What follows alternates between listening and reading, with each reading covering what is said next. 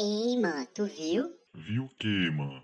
O Thor lá, o deus, Marvel, ganhou uma corrida da Iracema e do Zumbi dos Palmares, lá no Ceará. É o que, mano? Breaking News. E você tá se perguntando que diabo é isso? Que história é essa de Zumbi dos Palmares, Iracema e Thor? Eu vou estar dando a você a resposta agora.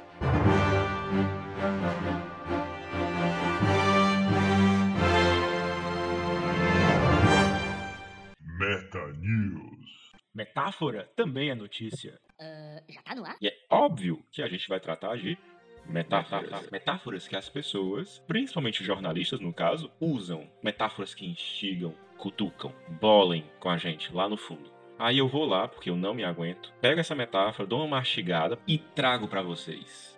E qual é a notícia de hoje?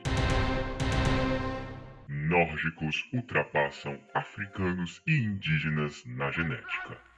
Ei, que história é essa? Não, não é um ministro do Hitler nem do Bolsonaro falando.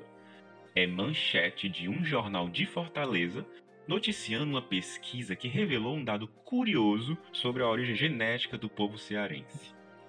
E não é que Thor andou dando umas marteladas pelas terras invadidas ditas alencarinas? Pesquisa inédita no Brasil analisou 160 amostras humanas de todas as regiões do estado e revela que, mais do que índios e portugueses, a formação do cearense se deve a povos vikings que dominaram a Europa séculos atrás.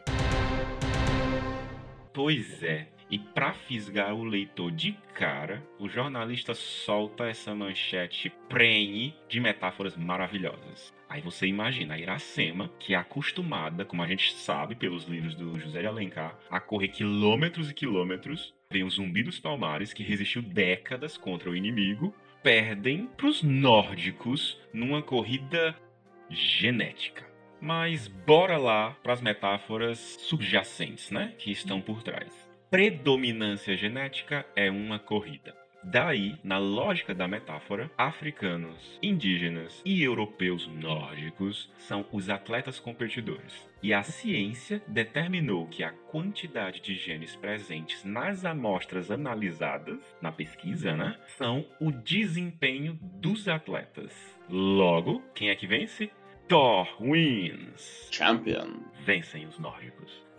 É claro que aqui a gente não vai discutir a metodologia da pesquisa nem os resultados em si. Nosso foco é a metáfora. E olha, metáfora também é uma arma, mesmo que você não saiba. E algumas pessoas poderiam dizer que relacionar corrida, negros, índios, europeus e genética numa manchete pode soar Perigoso.